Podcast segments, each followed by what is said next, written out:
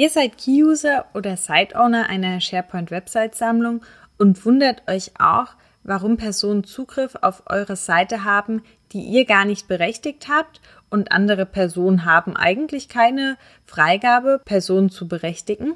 Und warum können Dokumente doch freigegeben werden, auch wenn ihr euch Sicherheitsgruppen und ein Berechtigungskonzept überlegt habt? Hier steckt der Teufel im Detail und das Stichwort nennt sich Sharing Link. Alles rund um diesen Link und welche Einstellungen euch helfen, das Berechtigungschaos und die Unterbrechungen in den Griff zu kriegen, erfahrt ihr in dieser neuen Folge Nubo Radio. Herzlich willkommen zu Nubo Radio, der Office 365 Podcast für Unternehmen und Cloud Worker. Hier bekommst du umsetzbare Tipps aus der Praxis für die Praxis. Hi, wir sind die Nubo Workers und wir helfen Unternehmen dabei, Office 365 erfolgreich und nachhaltig zu integrieren, den Prozess zu verschlanken und mehr Agilität zu erreichen. Und zwar ohne Geld zu verbrennen und die Mitarbeiter im Change-Prozess zu verlieren. Und jetzt viel Spaß mit dieser Episode. Hallo und herzlich willkommen zu einer neuen Folge Nubo Radio. Mein Name ist Dominique und ich möchte euch heute eine Schritt-für-Schritt-Anleitung für den ultimativen Berechtigungsguide geben. Berechtigungen in SharePoint beschäftigen uns bestimmt alle mal und sind auch nicht immer ganz klar und deutlich. Und nicht immer verstehen wir jetzt gleich auf Anhieb, warum etwas funktioniert oder nicht funktioniert, warum ein User etwas sieht oder auch nicht sieht. Hier steckt der Teufel, wie schon gesagt, oft im Detail. Allgemeines zu sagen, bevor ihr loslegt und eine SharePoint-Website-Sammlung aufbaut, solltet ihr euch auf jeden Fall ein Berechtigungskonzept überlegen. Also macht euch Gedanken darüber, welche Personen überhaupt Zugriff auf eure Seite haben sollen, ob sie auch für externe freigegeben werden muss, ob es einen Bereich für nur interne Dokumente gibt, die wirklich nur ein kleiner Userkreis sehen soll und ob ihr vielleicht auch eine Subsite braucht, die dann auch Einzelberechtigungen benötigt. Wenn ihr euch Gedanken darüber gemacht habt und euer Berechtigungskonzept auch festgehalten habt, könnt ihr also loslegen. Ihr baut eure Seite auf, ihr brecht dort die Berechtigung, wo ihr es euch überlegt habt und dokumentiert dieses auch, um später nachvollziehen zu können, warum ihr die Berechtigungen unterbrochen habt und wen ihr einzelberechtigt habt und eure Seite ist fertig, für die User freigegeben und voll in Betrieb. Nach einiger Zeit müsst ihr vielleicht einen weiteren User hinzufügen. Euer Team hat einen neuen Mitarbeiter bekommen und der soll auf eurer Seite mitarbeiten. Ihr geht also in die Berechtigungen und ihr möchtet diesen also in die Gruppe Members hinzufügen, damit er auch Rechte zum Mitwirken hat und stellt fest, das sind Personen berechtigt, die habt ihr überhaupt nicht berechtigt und auf eurer Seite sind auch plötzlich Berechtigungsunterbrechung, wo ihr die Berechtigungsvererbung nicht beendet habt. Wie konnte das passieren und wer hat da auf eurer Seite was geändert, ohne euch das zu sagen? Ja, das kann leider auch unbewusst passieren, ohne dass es Mitarbeiter oder eure Kollegen wissen. Der Sharing-Link ist hier der kleine Teufel. Und auf den Sharing-Link klickt man schnell einfach mal.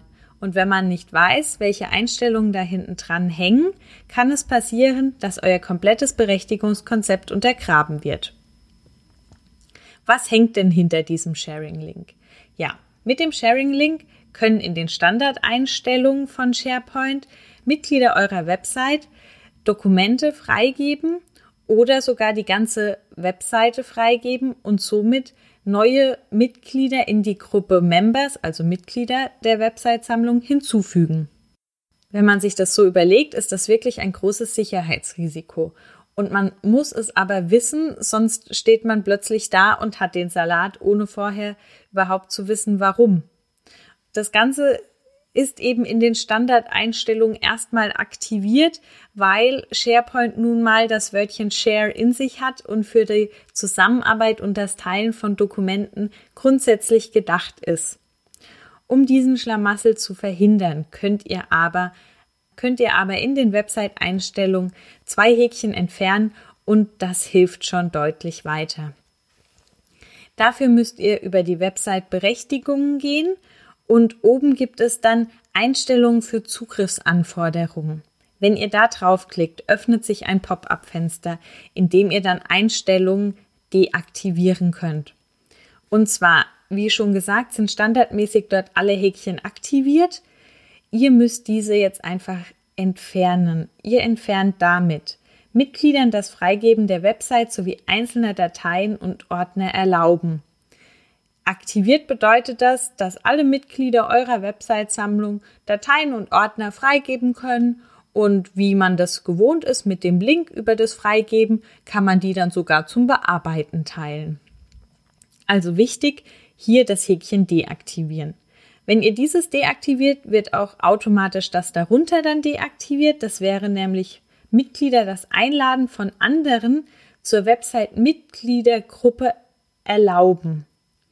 Das heißt, hier können sogar einfach Mitglieder, die ihr der Gruppe Mitglieder hinzugefügt habt, weitere Mitglieder hinzufügen, ohne dass ihr als Website-Owner oder Key-User das überhaupt mitbekommt. Also auch ganz wichtig, hier diesen Haken, wenn ihr den oberen Haken vielleicht drinnen lassen möchtet, zumindest diesen Haken entfernen. Wir empfehlen aber ganz klar, eigentlich beide Haken zu entfernen, weil es sonst, gerade wenn es ein Bereich ist, wo ihr auch mit Dokumenten arbeitet, die nicht jeder sehen soll. Wenn es wirklich komplett unproblematisch ist und die Seite für jeden, auch für Externe freigegeben werden kann, weil es nur die neuesten Unternehmensnews sind oder es einfach keine geheimen und vertraulichen Daten auf eurer Website-Sammlung gibt, dann ist es kein Problem. Wir gehen jetzt aber von dem Fall aus, dass ihr eben auch Bereiche habt, die nicht für alle gedacht sind. Ganz unten gibt es dann noch Zugriffsanforderungen zulassen in dem kleinen Pop-up-Fenster. Das wäre dann eine Zugriffsanforderung, die erscheint, wenn ein Benutzer, der keinen Zugriff auf eure Website hat, zufällig auf die URL kommt und dann kann er da den Zugriff anfordern. Ihr würdet dann eine E-Mail-Adresse bekommen, wenn ihr die eure hinterlegt. Ansonsten gibt es auch noch die Möglichkeit, dass alle Owner dieser Website-Sammlung eine E-Mail bekommen und dann den Zugriff freigeben können. Unsere Empfehlung hier lautet aber wirklich nur eine Person dafür auszuwählen, die die Berechtigung bzw. die Anfragen für den Zugriff verwaltet und auch freigeben kann, damit auch das dann wieder dokumentiert werden kann, sonst verliert man hier wirklich schnell den Überblick.